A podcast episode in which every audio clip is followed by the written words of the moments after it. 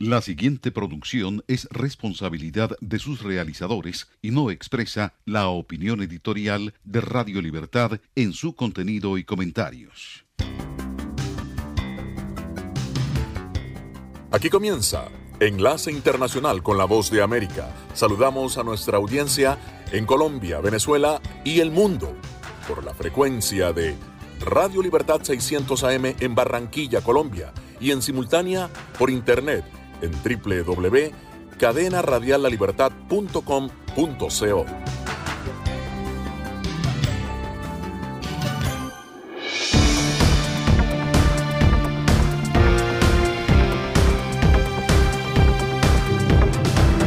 Aquí comienza Buenas noches América, una producción de La Voz de América. Estos son los titulares.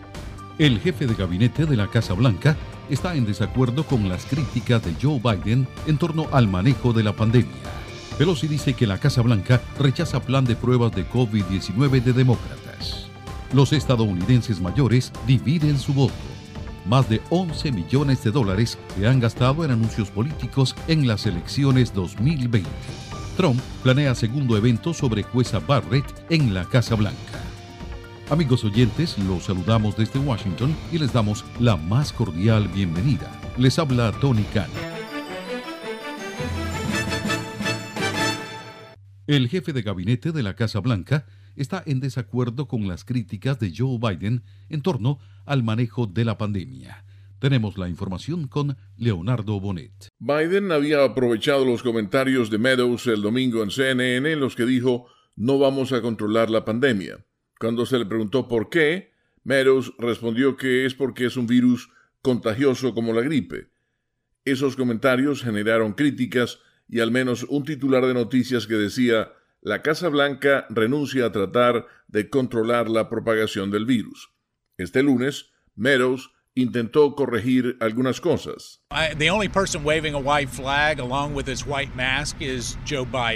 La única persona que ondea una bandera blanca junto con su máscara blanca es Joe Biden. Nosotros vamos a derrotar al virus, no lo vamos a controlar. Trataremos de contenerlo lo mejor que podamos. Y si nos fijamos en el contexto completo de lo que estaba diciendo es que debemos asegurarnos de que tenemos terapias y vacunas es posible que debamos asegurarnos de que cuando las personas se enfermen tengan el tipo de terapia que tuvo el presidente de Estados Unidos y podemos proporcionar esas autorizaciones de uso de emergencia que con suerte llegarán en muy poco tiempo. Meadows señala que Trump no se rendirá hasta que todos los estadounidenses estén a salvo y el virus sea derrotado. Leonardo Bonet, Voz de América, Washington. La presidenta de la Cámara de Representantes de Estados Unidos, Nancy Pelosi, dijo este lunes que la Casa Blanca se ha negado a firmar un plan de los legisladores demócratas para una estrategia nacional de pruebas por coronavirus, pero confía en que finalmente el gobierno dé una respuesta positiva la evaluación de Pelosi de lo que ella ve como fallas del gobierno en el manejo de la pandemia se produjo cuando las negociaciones entre los legisladores demócratas y la Casa Blanca se prolongan a solo una semana para las elecciones presidenciales del 3 de noviembre.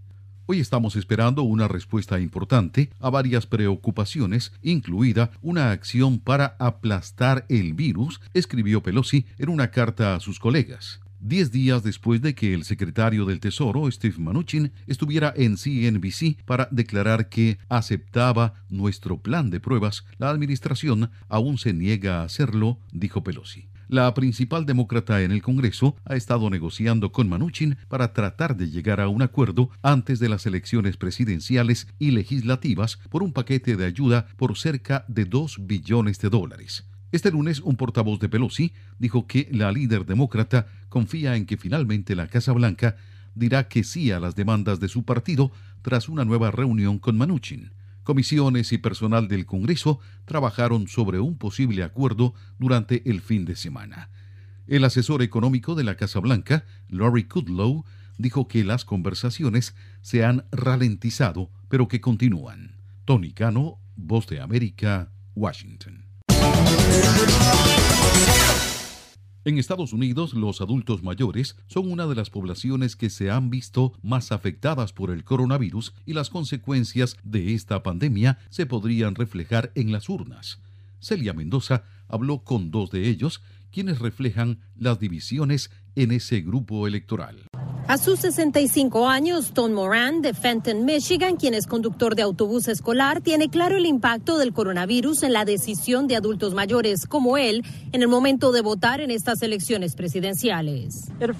Afecta todo. No puedo trabajar, no puedo visitar a mi familia, no tendremos una Navidad juntos, ni el Día de Acción de Gracias. Si se hubieran encargado del virus, todo lo demás hubiera regresado a la normalidad. Sin embargo, para Bob Kunz, de 75 años y residente de Miami, Florida, Florida, la administración Trump ha manejado esta crisis sanitaria de la mejor manera posible. Lo que es sorprendente es que aquí hay un hombre que tuvo COVID, lo superó y cuántos mítines y eventos ha tenido desde entonces. Es sorprendente toda la energía que tiene para hacerlo. Y creo que al interpretar ese papel, todos se pueden calmar. Él lo está haciendo contrarrestando la histeria que está siendo propagada. Y tenemos que darnos cuenta de que, si bien hay más personas infectadas, menos están muriendo. Así que lo estamos empezando a manejar. Un argumento que para Morán, quien votó por adelantado en Michigan, es una muestra de la falta de un plan. Peor aún, está teniendo mítines en persona y ve a su Casa Blanca. El virus se está propagando en su Casa Blanca. Si no puede mantenerse a salvo él, no puede mantenernos a salvo. Hans insistió a La Voz de América en la importancia de evaluar a Trump más allá de la pandemia. Trasladó la embajada a Jerusalén, que es un giro fundamental en todo el proceso de toda la zona. ¿Cómo es que no apoyamos eso? La economía estaba súper fuerte hasta que llegó el COVID. Son tantos temas que Trump ha podido manejar en todo esto y la pregunta es, ¿por qué no estamos mirando hacia lo positivo? La respuesta para Morán está en este cartel que lleva con el número de personas que han muerto desde el inicio de la pandemia. Celia Mendoza, Voz de América, Nueva York. En las elecciones de 2020 se han alcanzado cifras récord en anuncios políticos en televisión, radio y medios sociales. El ataque político sigue fuerte, pero a una semana del día de elecciones, ¿estas campañas tienen efecto realmente? Verónica Villafañe nos preparó un informe al respecto desde Los Ángeles, California. Anuncios incesantes en televisión, radio y medios sociales, por mensajes de texto a celulares y pilas de volantes políticos por correo han abrumado a los votantes.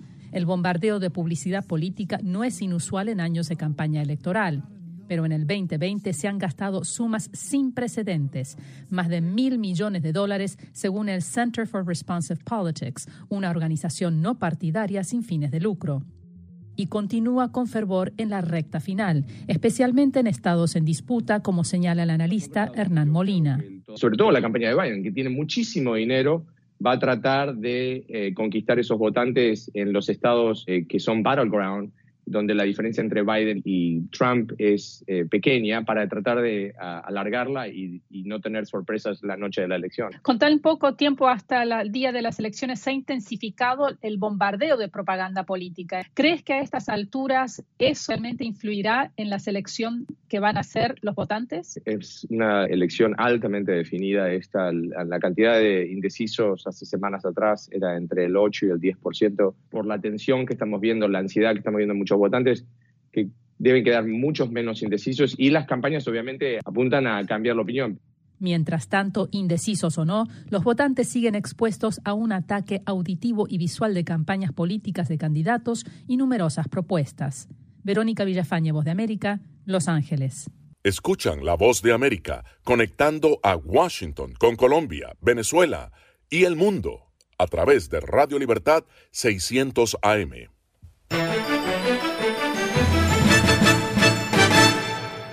El presidente Trump planea un segundo evento sobre la jueza Barrett en la Casa Blanca. La información con Alejandro Escalona. La Casa Blanca realizará un acto en las próximas horas para celebrar la eventual confirmación de la jueza Amy Coney Barrett a la Corte Suprema de Estados Unidos, dijo el jefe de gabinete de la Casa Blanca, Mark Meadow. El acto, explicó, El funcionario probablemente se lleve a cabo al aire libre con medidas de distanciamiento social.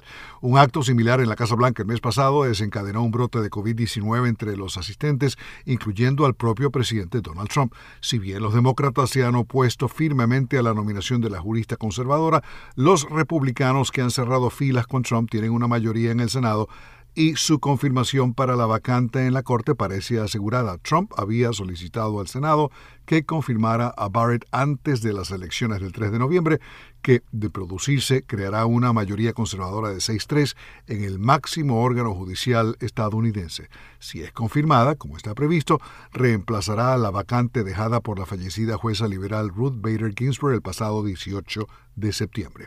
Ningún candidato a la Corte Suprema ha sido confirmado por el Senado tan cerca de una elección presidencial.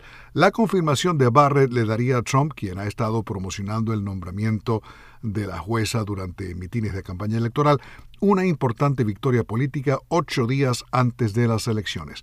La prisa por confirmar a Barrett, de 48 años, ha dividido a demócratas y republicanos. El senador Mitt Romney, un republicano que a veces ha criticado a Trump, instó el lunes a sus colegas a votar por Barrett, argumentando que la confirmación fortalecerá la Corte. Alejandro Escalona, Voz de América. Mientras se espera una vacuna contra el coronavirus, un repunte de COVID-19 amenaza a varios países del mundo. Desde Miami, José Pernalete nos dice que Estados Unidos sigue liderando la lista de naciones con mayor contagio en el planeta. La escalada de contagios y muertes por COVID-19 mantiene contra las cuerdas a las naciones del mundo. En Estados Unidos, la infección por coronavirus sigue colocando a este país de primero en la lista mundial de infecciones. De acuerdo a la Universidad Johns Hopkins, los 60.789 casos nuevos elevan la cifra de enfermos por coronavirus en esta nación a más de 8.630.000. De hecho, durante este fin de semana se registró la mayor cifra diaria de contagio por coronavirus con más de 81 mil casos.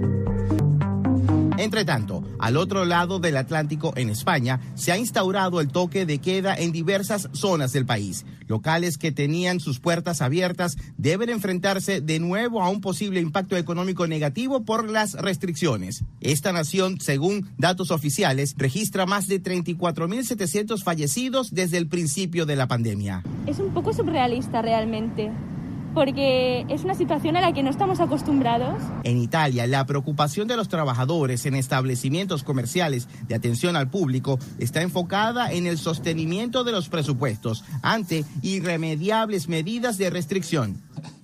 Muchos tendrán que cerrar porque no vale la pena. Si ves los alquileres, los sueldos y las facturas de electricidad y gas a fin de mes, es muy difícil. Es dura, es dura. José Pernalete, Voz de América, Miami. Y el líder opositor venezolano Leopoldo López, que llegó ayer a España y se reunió con su familia, aseguró que continuará su lucha por Venezuela sin bajar los brazos para lograr la democracia y la estabilidad que merece su país. López abandonó la Embajada de España por voluntad propia luego que el 30 de abril de 2019 pidiera la protección diplomática. La misión española en Caracas emitió un comunicado luego que López llegara a Madrid y denunció detenciones arbitrarias de su personal en Caracas. España condena las detenciones de personal laboral de su embajada, así como los registros producidos en domicilios del personal adscrito a la misma. Estos actos suponen un incumplimiento de las obligaciones contenidas en la Convención de Viena sobre relaciones diplomáticas, dijo el comunicado. En tanto, el Consejo Nacional Electoral de Venezuela, designado por el Tribunal Supremo de Justicia, realizó un simulacro de elecciones parlamentarias. Carolina Alcalde con detalles. El Consejo Nacional Electoral, cuestionado por la oposición y la comunidad internacional, realizó un simulacro de las elecciones legislativas previstas para el 6 de diciembre para que, según el organismo, los venezolanos pudieran conocer las nuevas máquinas de votación y familiarizarse con el proceso en 381 centros habilitados para ese proceso. Griselda Colina, directora del Observatorio Global de Comunicación y Democracia, dijo a La Voz de América que, independientemente de los cuestionamientos en torno a los comicios legislativos, el simulacro reviste importancia debido a que se trata de un nuevo sistema de votación con nueva maquinaria, luego que en marzo un incendio consumiera prácticamente todas las máquinas utilizadas en el sistema electoral. Pensando de cara a los próximos procesos que se presentan en el calendario electoral venezolano, tengamos en cuenta que esta es una oportunidad para ver, para conocer ese sistema, para incluso poder hacer las críticas, los cuestionamientos y para conocerlo de cerca y ver cómo funciona. En tanto, el presidente interino Juan Guaidó juramentó los comandos de campaña que se encargarán de organizar y movilizar a los ciudadanos para que rechacen los comicios que consideran un fraude y por la consulta popular que promueve la mayoría de la oposición venezolana. ¿Cuál es la alternativa? Organizarnos, unificarnos, activar a cada venezolano, ir a cada centro de votación, ir a cada núcleo electoral donde vayamos a conformar cada centro, invitar a nuestra gente, explicarle que no deben participar en el fraude, que es una trampa de la dictadura. Por su parte, el jefe del comando de campaña del gobierno en disputa de Maduro, Jorge Rodríguez, aseguró que los centros habilitados para el simulacro de votación estuvieron abarrotados de venezolanos, lo que a su juicio demuestra que la intención del pueblo es participar en el venidero proceso electoral. Carolina Alcalde, Voz de América, Caracas. Escuchan la voz de América en la señal internacional de Radio Libertad 600 AM. Hacemos una pausa y ya volvemos.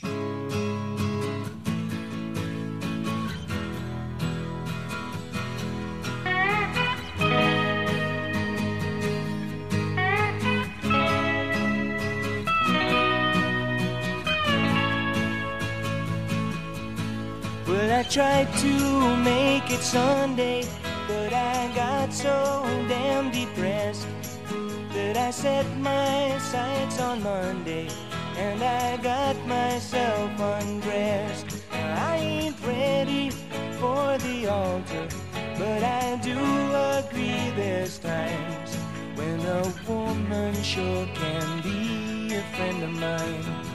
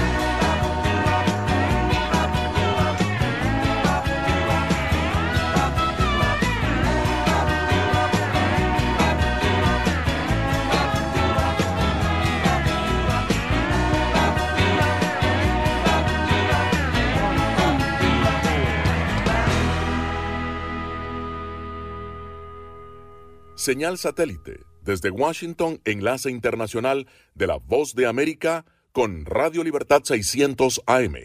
Bolivia inicia oficialmente su proceso de transmisión de gobierno luego que los resultados oficiales confirmaron a Luis Arce Catacora como nuevo presidente del país. Fabiola Chambi informa desde Bolivia. Luis Arce Catacora del Movimiento al Socialismo, el partido de Evo Morales, obtuvo el 55,10% de votos en las elecciones generales del 18 de octubre, según los datos oficiales del Tribunal Supremo Electoral, confirmándolo como el nuevo presidente de Bolivia hasta 2025. Si bien estos datos fueron públicos cinco días después de los comicios, el presidente del Tribunal Supremo Electoral, Salvador Romero, destacó la transparencia del proceso y dijo que fue el cómputo más rápido de la historia democrática de Bolivia. Y establece el récord del cómputo presidencial más rápido de la historia democrática del país y uno de los más ágiles de América Latina. Por su parte, Luis Arce, el presidente electo que se prepara para prestar el juramento y asumir el mando de la nación, anticipó que implementará en su gobierno varias medidas como el bono contra el hambre que aseguró se pagará antes que termine este año. Hemos ratificado ese triunfo del movimiento al socialismo en Bolivia, esta vez de una manera absolutamente aplastante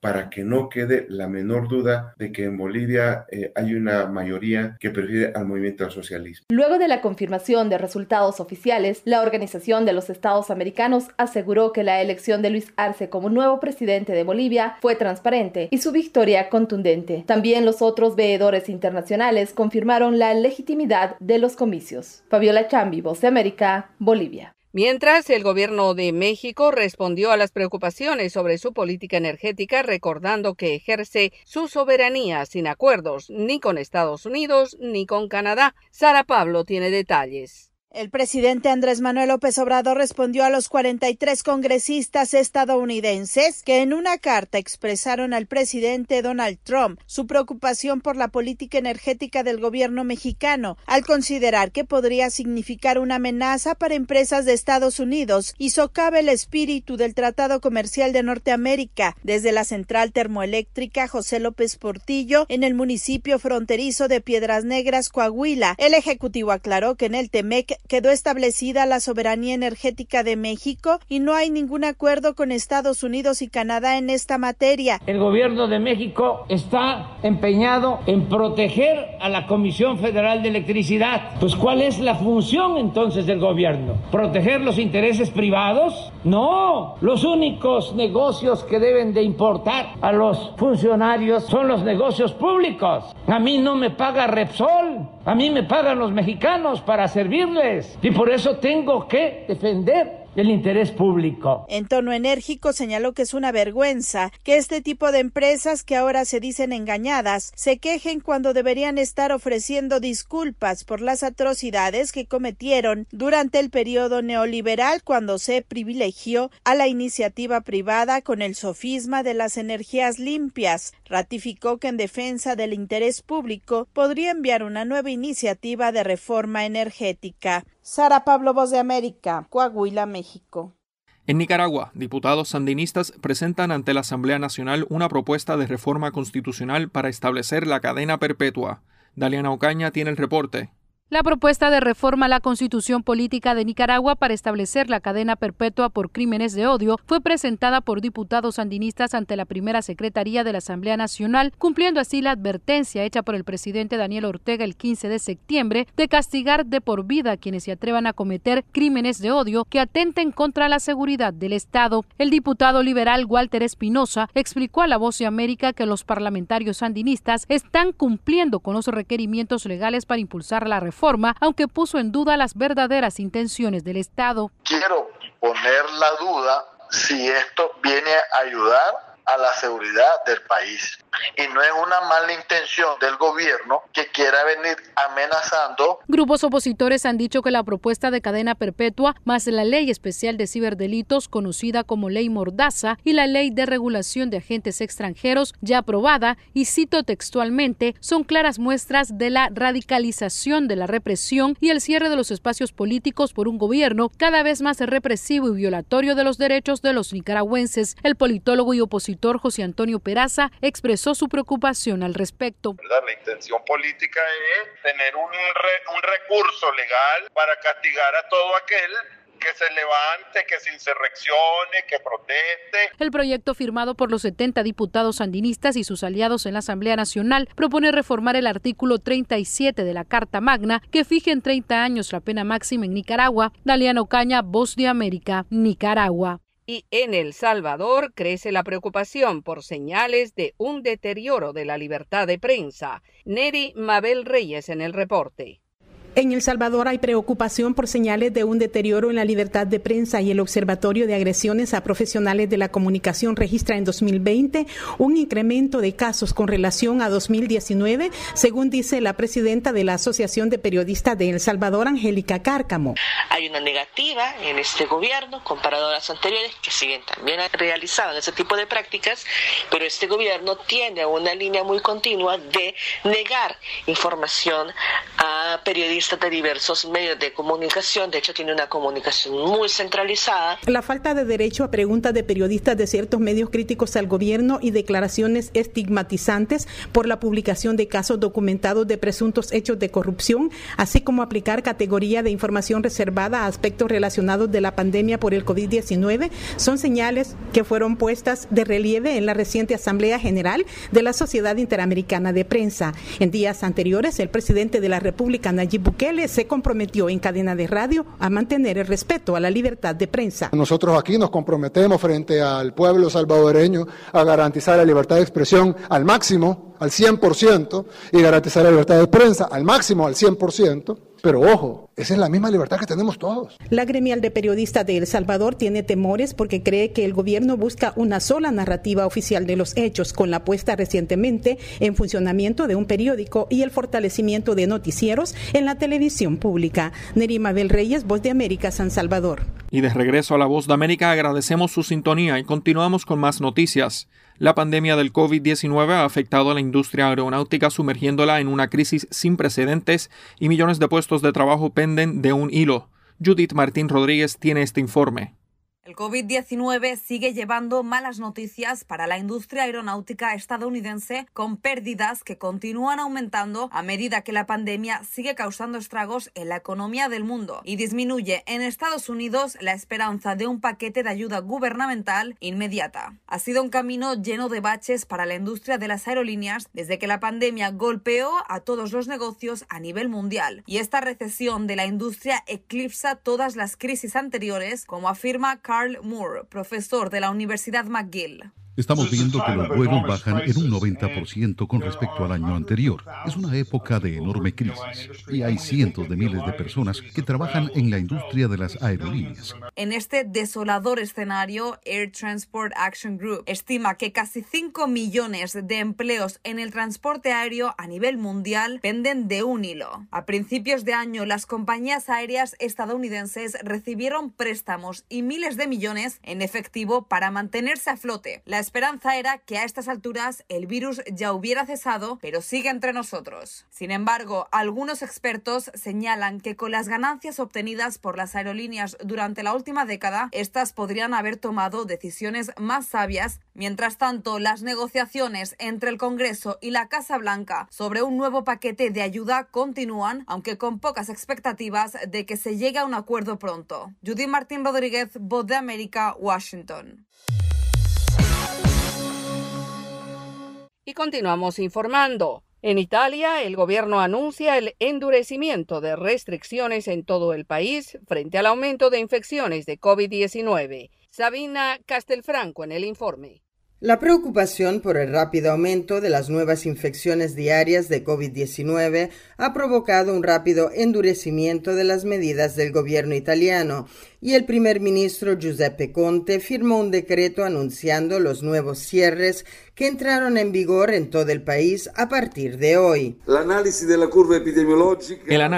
curva epidemiológica muestra un rápido aumento con la consecuencia de que en casi todo el país la propagación del contagio y el estrés en el sistema de salud han alcanzado niveles preocupantes. Con una cifra que alcanza 20.000 nuevas infecciones diarias en Italia, el gobierno ordenó que los bares, cafeterías y restaurantes dejen de atender a las 6 de la tarde. El último decreto también alentó a los ciudadanos a no abandonar sus hogares a menos que tuvieran que ir al trabajo, la escuela, por motivos de salud u otras necesidades estrictamente necesarias. A medida que el número de personas que ingresan en unidades de cuidados intensivos también sigue aumentando, el primer ministro Giuseppe Conte ha tratado de evitar un nuevo cierre nacional, consciente del daño adicional que causaría la economía italiana, que ya sufre los daños de un cierre anterior, aunque insistió en que se necesitan todos los esfuerzos para detener el rápido resurgimiento del virus. Durante los últimos días y antes de que se anunciaran los nuevos cierres, ciudades como Nápoles y Roma vieron protestas a pesar de las preocupaciones por el creciente número de infecciones, mostrando un creciente descontento en la nación y temor de que la pandemia esté lejos de ser controlada. Sabina Castelfranco para La Voz de América desde Milán, Italia. Señal satélite desde Washington, enlace internacional de la Voz de América para Radio Libertad 600 AM. Hacemos una pausa y ya volvemos.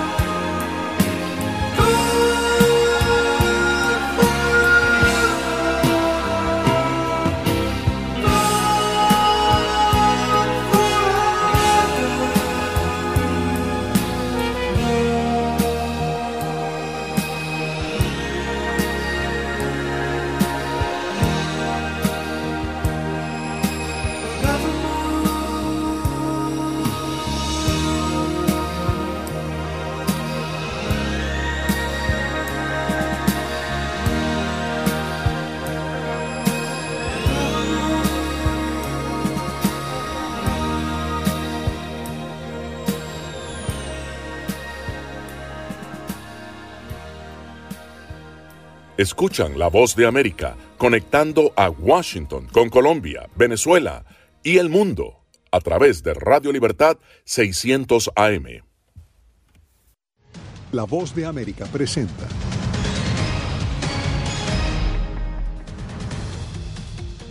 En la recta final, el presidente Trump y Joe Biden intensifican sus visitas a estados clave para lograr la victoria el 3 de noviembre. Nueva York a las urnas. El voto anticipado continúa a todo vapor en un estado afectado gravemente por la pandemia. A la espera de la primera comunicación del líder opositor venezolano Leopoldo López desde España. El coronavirus vuelve a la carga en muchos lugares del mundo, entre ellos Estados Unidos.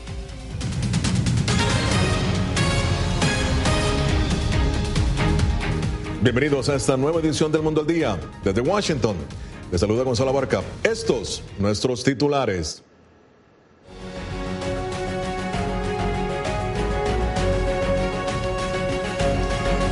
El presidente Donald Trump recorrerá hasta tres estados por día esta semana, mientras el candidato demócrata Joe Biden se mantiene enfocado en estados clave y con el tema del coronavirus como bandera. Jorge Agobián con nosotros aquí desde Washington. Jorge, ya en la recta final de esta campaña electoral, ¿cuáles son los planes de los dos candidatos? Fíjate, a ocho días de las elecciones. ¿Qué tal, Gonzalo? El presidente Donald Trump hace tres eventos de campaña este lunes. El factor sorpresa fue Joe Biden, quien se encuentra en Pensilvania, el mismo estado donde se encuentra el presidente Donald Trump. Luego de que su campaña dijera que no tenía eventos públicos, apareció de manera sorpresiva en Pensilvania. Ahora viendo hacia mañana martes, el presidente Donald Trump viaja a Michigan, Wisconsin y Nebraska. Tendrá eventos en por durante 10 mítines entre las próximas 48 horas, mientras Joe Biden este martes viaja a Georgia y el expresidente Barack Obama viaja a Orlando, Florida, a hacer campaña por el candidato demócrata. Ahora, la importancia del estado de Pensilvania, eso es lo que presentamos a continuación. Trump regresó a Pensilvania este lunes a menos de una semana de visitar ese estado y tras la presencia de Biden en la misma entidad el fin de semana. El motivo de tanta atención sobre Pensilvania es sencillo. Es un estado péndulo donde Trump ganó en 2016 por un margen muy estrecho y donde la fórmula Obama-Biden obtuvo la victoria en 2008 y 2012 por más de cinco puntos. Por encima de eso, quien gane Pensilvania asegurará 20 votos del colegio electoral, una cuota necesaria si las elecciones son reñidas. Para conquistar a los votantes, Biden, sin eventos públicos este lunes, está enfocado en su tema fuerte, el coronavirus. Los habitantes de Pensilvania han perdido trabajos y han perdido vidas bajo el liderazgo fallido del presidente Trump. Pensilvania recientemente experimentó el más alto número de casos confirmados de COVID-19 en un solo día. Trump, por su parte, le resta importancia y no solo critica a su contrincante, sino también a los medios. Hemos hecho un tremendo progreso con el virus chino, pero los medios de noticias falsas se niegan a hablar de esto cerca de la elección. COVID, COVID, COVID está siendo usado por ellos en total coordinación. A una semana de las elecciones se estima que más de 60 millones de estadounidenses han emitido su voto incluido el presidente Trump. El mandatario ha sido criticado tras los comentarios de su jefe de gabinete el fin de semana, quien aseguró que la Casa Blanca, y citamos, no va a controlar la pandemia sino más bien se enfocará en las vacunas, las terapias y áreas de mitigación. Trump salió a la defensa este lunes. Estamos haciendo un trabajo fantástico, estamos absolutamente dando la vuelta a la esquina. Biden habló sobre el coronavirus, criticó por supuesto al presidente Donald Trump, algo que ha mantenido en su agenda y en su estrategia. A partir de ahora, Gonzalo, cada paso, cada viaje que hacen los candidatos está medido de cada centímetro de manera estratégica de aquí a los próximos ocho días de las elecciones en Estados Unidos. Gracias, Jorge, por tu informe en esta recta final. Y bien, aquí en Estados Unidos el coronavirus afecta de manera decisiva a la población de los adultos mayores. La forma en que la pandemia es enfrentada podría reflejarse en las urnas este 3 de noviembre. Celia Mendoza habló con dos de ellos quienes muestra las divisiones en ese grupo electoral. A sus 65 años, Tom Moran de Fenton, Michigan, quien es conductor de autobús escolar, tiene claro el impacto del coronavirus en la decisión de adultos mayores como él en el momento de votar en estas elecciones presidenciales. Afecta todo. No puedo trabajar, no puedo visitar a mi familia, no tendremos una Navidad juntos, ni el Día de Acción de Gracias. Si se hubieran encargado del virus, todo lo demás hubiera regresado a la normalidad. Sin embargo, para Bob Kunz, de 75 años y residente de Miami, Florida, Florida, la administración Trump ha manejado esta crisis sanitaria de la mejor manera posible.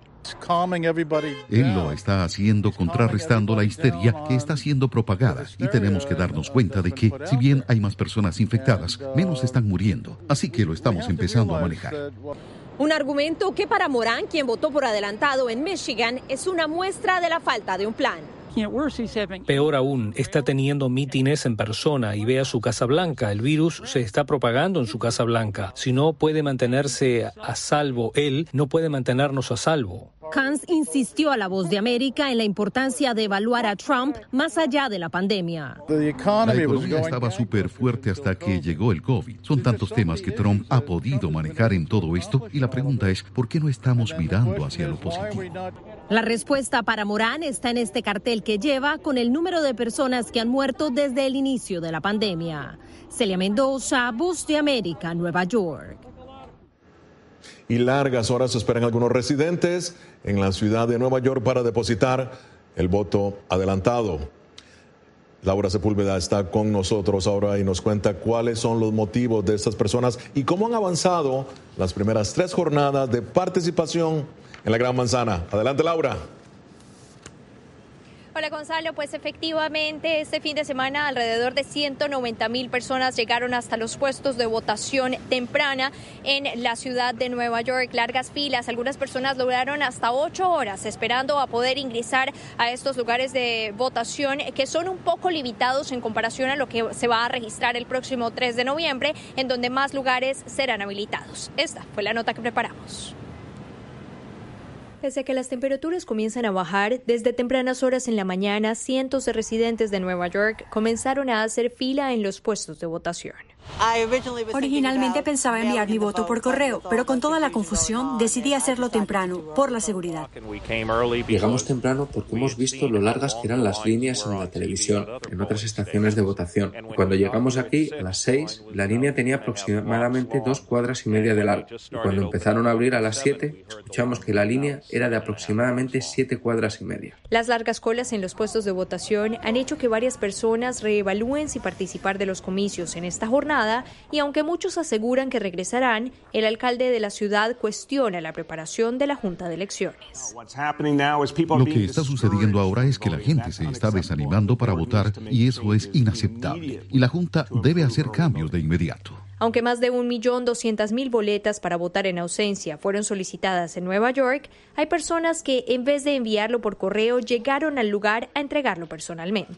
Simplemente sentí que las urnas pueden ser un poco más seguras que el correo. No estoy segura, pero me sentí mejor. Este fin de semana, mientras algunos seguros de su participación salían a las calles a votar, otros salieron a promover a su candidato. Caravanas de la comunidad judía en Nueva York, con banderas de la campaña del Partido Republicano, recorrieron varias de las calles de la ciudad. En Times Square se registraron algunos enfrentamientos entre simpatizantes del actual presidente y personas que no apoyan cuatro años más de su gobierno. De 4.700.000 personas habilitadas para votar en la ciudad de Nueva York, se espera que al menos el 70% participen en medio de este proceso electoral, ya sea en persona o a través del envío de su voto vía correo. Cabe recordar que para el resto de las jornadas seguirá habiendo largas filas y además es bueno revisar los horarios puesto que varían según el día. Gracias Laura por tu informe.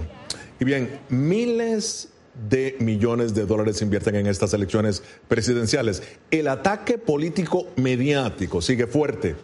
Verónica Villafañe investiga si una semana del día de las elecciones estas campañas tendrán el efecto esperado.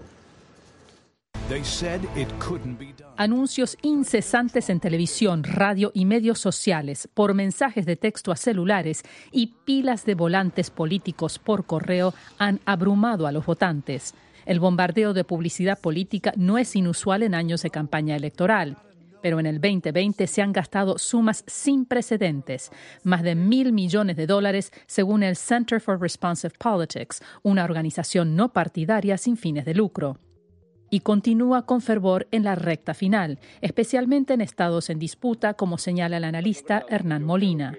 Sobre todo la campaña de Biden, que tiene muchísimo dinero va a tratar de eh, conquistar esos votantes en los estados eh, que son battleground donde la diferencia entre Biden y Trump es eh, pequeña para tratar de alargarla y, no tener sorpresas la noche de la elección. Con tan poco tiempo hasta el día de las elecciones se ha intensificado el bombardeo de propaganda política. ¿Crees que a estas alturas eso realmente influirá en la selección que van a hacer los votantes? Es una elección altamente definida. Esta, la cantidad de indecisos hace semanas atrás era entre el 8 y el 10%. Por la tensión que estamos viendo, la ansiedad que estamos viendo en muchos votantes, que deben quedar muchos menos indecisos y las campañas obviamente apuntan a cambiar la opinión.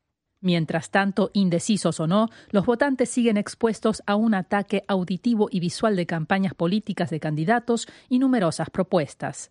Verónica Villafañe, Voz de América, los Ángeles. Y este lunes el Senado de Estados Unidos de mayoría republicana se apresta a confirmar a la jueza Amy Coney Barrett como la nueva magistrada de la Corte Suprema de Justicia. La confirmación de Barrett cambiaría el equilibrio ideológico del Supremo, que ahora tendrá una mayoría conservadora de 6 a 3. Los demócratas se han opuesto a la nominación de Barrett, objetando sus credenciales y el proceso de nominación, que según ellos debe darse después de las elecciones. Y bien, los católicos en Estados Unidos celebran el nombramiento del primer cardenal afroestadounidense. En un anuncio este domingo desde el Vaticano, el Papa Francisco nombró a Wilton Gregory, el arzobispo de Washington, entre los 13 nuevos cardenales que irán al Vaticano.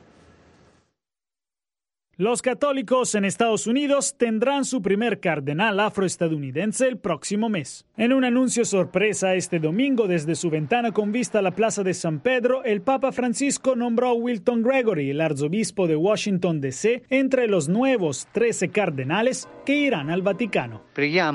Oremos por los nuevos cardenales para que, confirmando su adhesión a Cristo, me ayuden en mi ministerio como obispo de Roma Ahora Gregory como cardinal podrá votar para la nominación de un nuevo papa cuando cumpla 80 años. Originario de Chicago, el arzobispo no ha tenido miedo durante su carrera de meterse públicamente en temas potencialmente controvertidos, por ejemplo últimamente cuando criticó a la policía de Minneapolis por la muerte de George Floyd o cuando en junio los manifestantes fueron gaseados para dar paso a una sesión de fotos del presidente Trump en una iglesia frente a la Casa Blanca. Me parece desconcertante y reprensible que cualquier edificio católico permite que se le use y manipule de manera tan atroz, de una manera que viole nuestros principios religiosos, que nos llaman a defender los derechos de todas las personas, incluso aquellas con las que no estamos de acuerdo. Según los expertos, la elevación de Gregory es significativa para la Iglesia Católica en su conjunto, pero particularmente en Estados Unidos, porque históricamente los hombres afroestadounidenses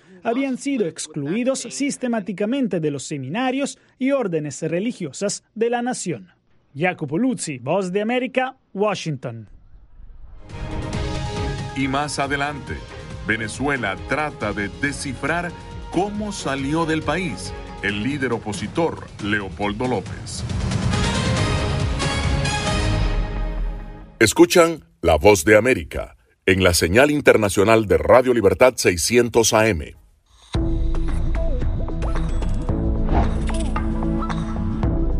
Permitas que interactúe con personas o animales fuera de la casa. Si una persona de la casa se enferma, evita que tenga contacto con tu mascota. Designa a un miembro de la familia o un amigo para cuidar a tu mascota a corto o largo plazo en caso de que tú no puedas. Limpia sus patas una vez que regreses a casa, pero no uses productos tóxicos para ellos como toallitas desinfectantes. Usa champú para bebés y aceite de coco en sus patas si notas picazón o sequedad. Prepara un kit de emergencia que incluya un suministro de medicamentos por 30 días y al menos dos semanas de alimentos y otros suministros. Asegúrate de que todas las mascotas lleven collares y etiquetas con información actualizada como nombre, número de teléfono y necesidades médicas urgentes.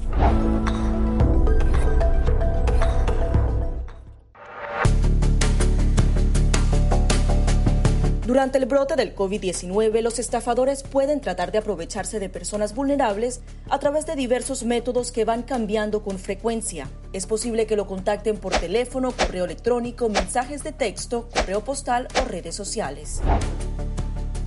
Ten cuidado con ofertas de kits de supuestas pruebas caseras, curas milagrosas o pruebas inmediatamente accesibles. Response Act has made coronavirus testing more accessible. Tras un desastre, organizaciones caritativas falsas aparecen afirmando que tienen vínculos con otras reales. Siempre verifica que la organización sea legítima. Alguien que asegura que trabaja en el gobierno puede pedirte tu información personal o intentar cobrarte cuotas falsas para así ingresar tu cheque de estímulo.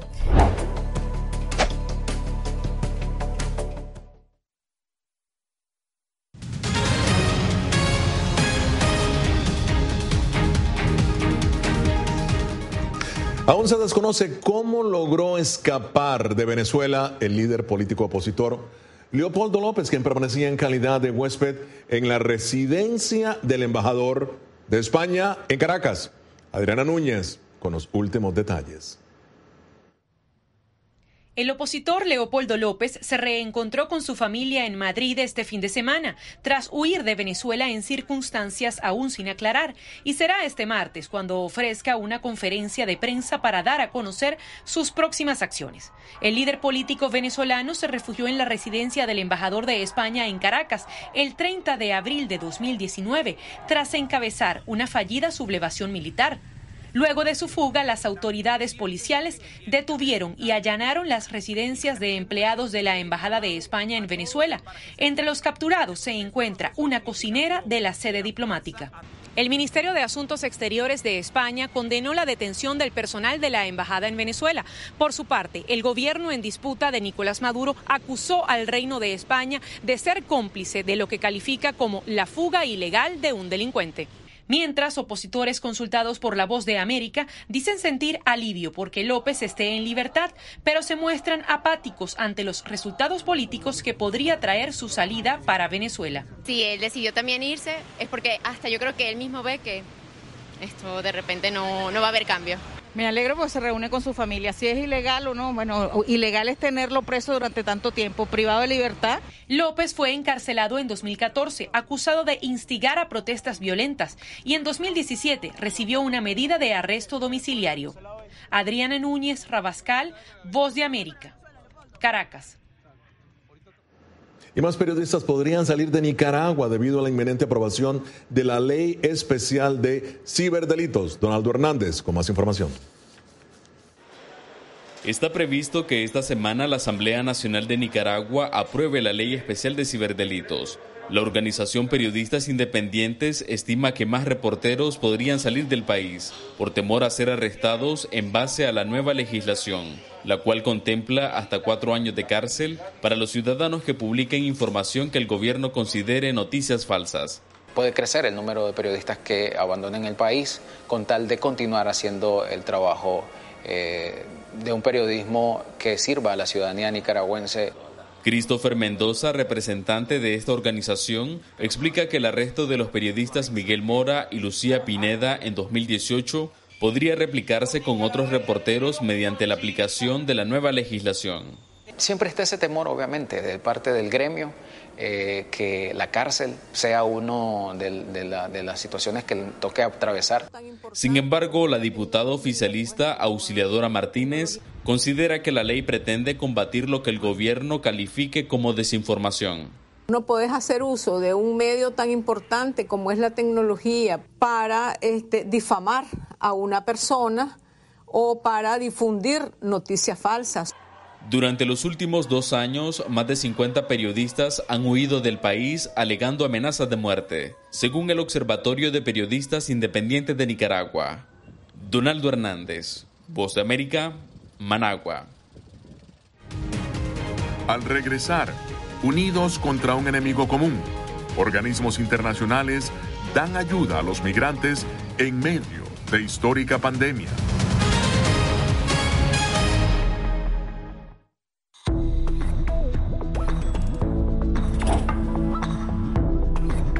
Ellos me traen un tema un poco delicado fuerte, yo siempre les pregunto primero, Ari, ¿y dónde oíste eso? ¿Quién te lo comentó? ¿Y qué, y qué, te han comentado? Pues corrijo si han escuchado algo que no, es, no está correcto, no está bien, y les aclaro, pero lo, lo mínimo necesario para su edad. Enfócate en que tu hijo se sienta seguro y no le ofrezcas más detalles de los que pida. Si ellos preguntan, nosotros siempre les hemos respondido con la verdad, pero eh, a su edad. Finalmente, di cosas específicas que tu hijo pueda hacer para que sienta que tiene el control. Por ejemplo, enséñale que lavarse las manos con frecuencia lo puede ayudar a mantenerse sano. Somos la voz de América. Según la patrulla fronteriza, se necesitan más agentes. Es un proyecto de ley que prohibiría la venta de armas y equipos antidisturbios al gobierno de Venezuela. Pedir la libertad de los que considera prisioneros políticos. Información balanceada y objetiva. La ayuda proveniente de Estados Unidos. Sin embargo, el gobierno colombiano dice que eso no sucederá. Entérese de lo que sucede en Estados Unidos, América Latina y el mundo en un solo lugar. boanoticias.com si estás teniendo problemas para pagar tu tarjeta de crédito, un préstamo estudiantil o los servicios públicos, ponte en contacto con tus acreedores lo antes posible. Haz una lista de todas tus obligaciones actuales y circula los gastos que no son esenciales para que así puedas ver cuánto podrías ahorrar de forma realista.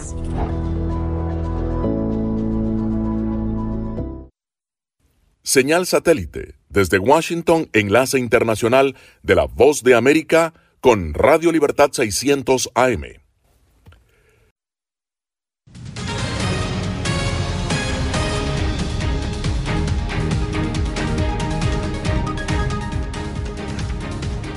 Y mientras se espera la vacuna contra el coronavirus, un repunte de COVID-19 amenaza a varios países del mundo. Estados Unidos continúa liderando la lista de naciones con mayor contagio en el planeta. José Pernaleta con el informe.